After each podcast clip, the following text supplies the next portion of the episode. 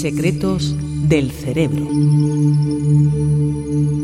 Cierra los ojos y presta solo atención a mi voz. Estas suelen ser las primeras palabras que se emplean cuando se va a hipnotizar a alguien.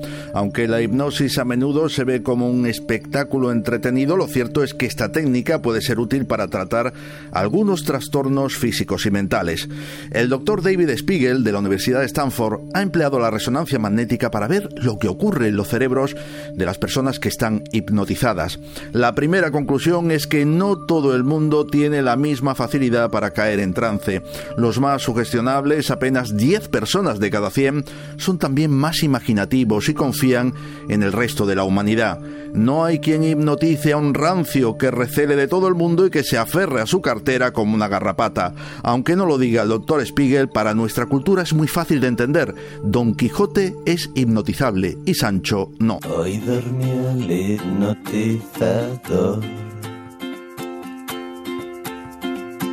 Hoy dormía el hipnotizador. Con un beso. El cerebro hipnotizado desconecta la conexión que existe entre las acciones que realizamos y la conciencia que tenemos de ellas. Evita nuestro yo cotidiano, lo que permite que el hipnotizador guíe completamente el foco de atención.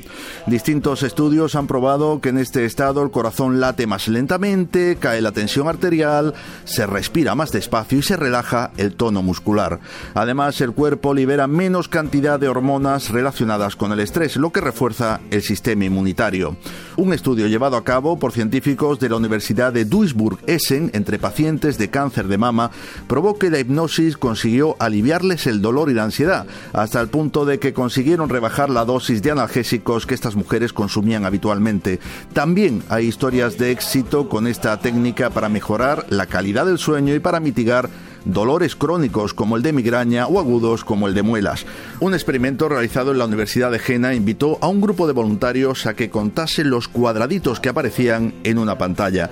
Cuando no estaban hipnotizados no tuvieron ningún problema para hacerlo, pero cuando cayeron en estado hipnótico no consiguieron dar pie con bola y constantemente contestaron una cifra equivocada.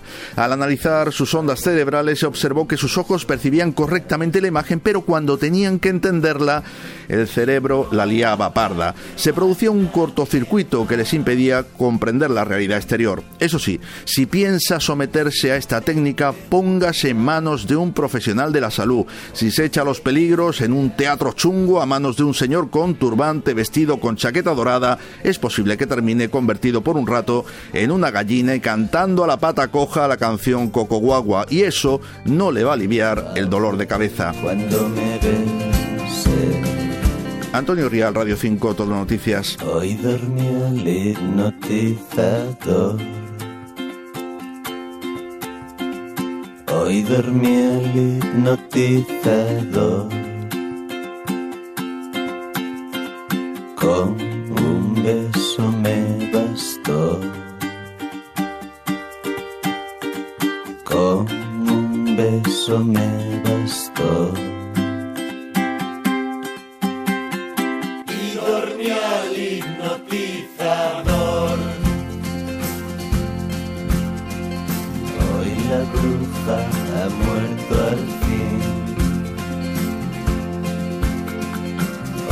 La bruja ha muerto al fin.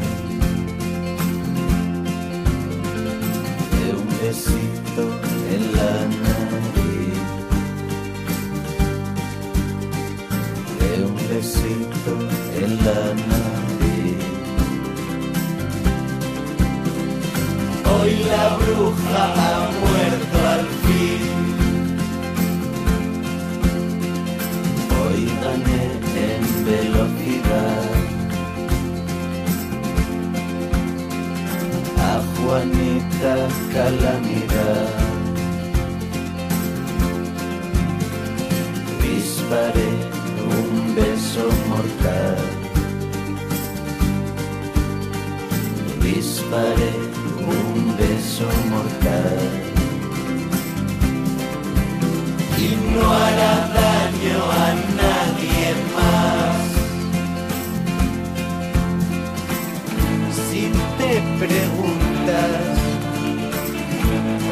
se hizo real,